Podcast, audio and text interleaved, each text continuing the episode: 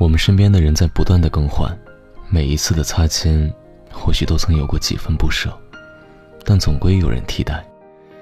每一个时期的我们想要的都不一样，可以说的话也不一样。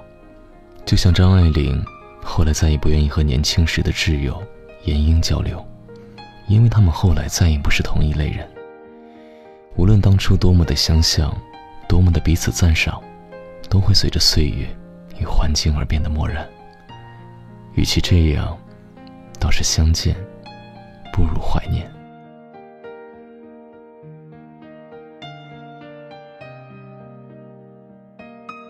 我妈说我现在变得特别无情，每次从家中离开都很平淡。她说我一岁多被送到奶奶家的时候，据说哭了好几天。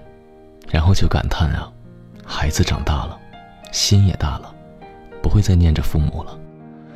我笑他矫情，想来父母对于子女的思念，都是远过于子女对于父母的思念吧。当子女长大了，父母基本就退休了，他们有了更多的时间去思念孩子，去翻老照片，想着孩子怎样从牙牙学语到能说能唱。还跟自己吵架，从蹒跚学步，到你总担心一放手，他就没影了。而子女在父母渐渐老去的时候，更多的精力和时间都是放在自己的孩子和工作上。每一代都是这样重复着。来上海一年，唯一的朋友回家了，他说，除非以后的孩子会来这边上学，不然这辈子都不可能再来上海了。我送他到车站，没有拥抱，也没有落泪，更没有承诺说某一天我会去看你。记得一部电影曾经说过，每一次告别，最好用力一点，多说一句，可能是最后一句；多看一眼，可能是最后一眼。尽管我们还很年轻，尽管交通很便利，但是我们没有时间，也没有心情去找一个人。只是为了在一起吃顿饭，说几句话，唠唠家常，抱抱回忆。高三的时候和喜欢的人分隔两地，在家里面失落了整个暑假，觉得这辈子再也见不到他了。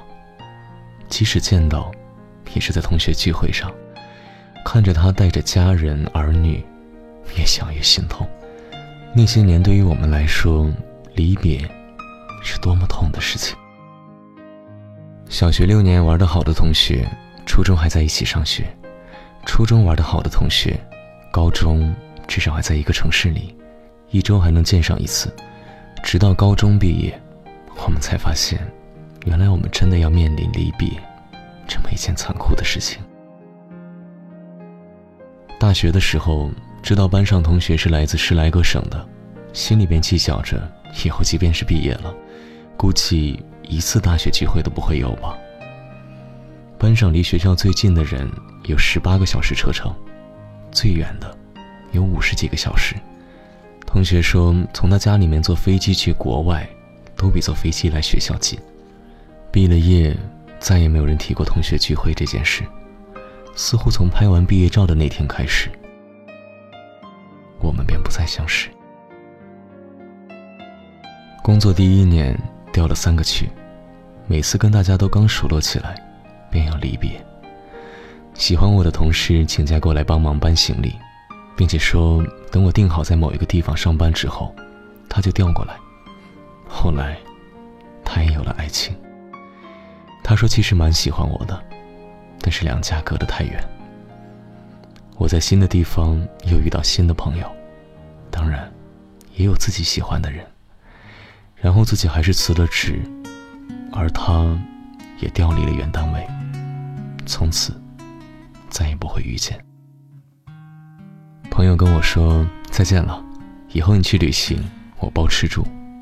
我笑了笑，我们心里面都知道，或许这辈子，再也不会见了。我遇见了那么多人，又怎么可能一一去见呢？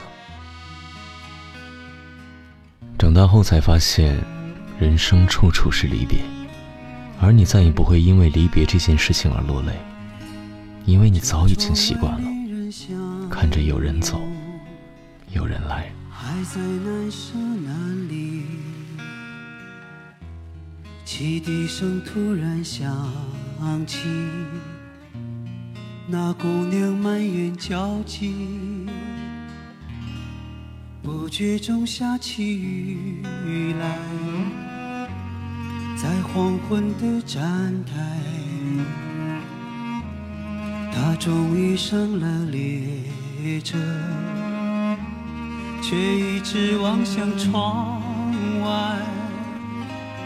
当列车徐徐开动，掠过蓝色站牌，我看见他难过的脸，如此苍白。伴随雨点敲击车窗，他的泪流下来。我赶紧转过头去，让我视线离开。不知是甜蜜的伤感，还是无奈。天色暗了下来，人们开始了等待。我想起多年以前，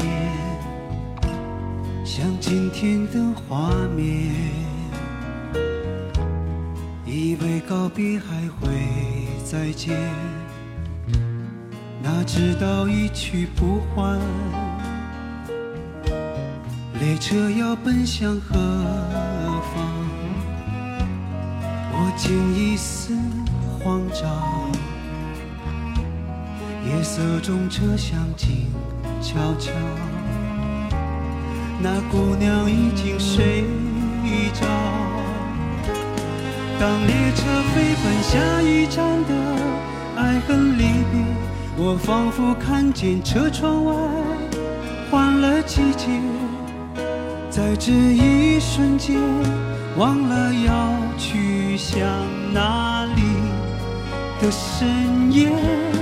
我不知道我还有多少相聚分别，就像这列车也不能随意停歇。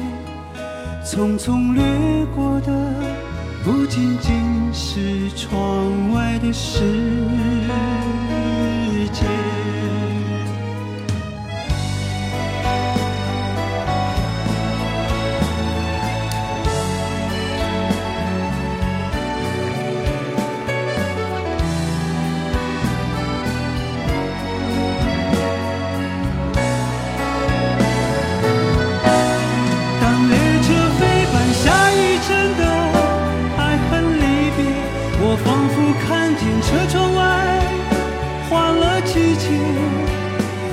这一瞬间，忘了要去向哪里的深夜。我不知道我还有多少相聚分别，就像这列车也不能随意停歇。匆匆错过的，何止是窗外的世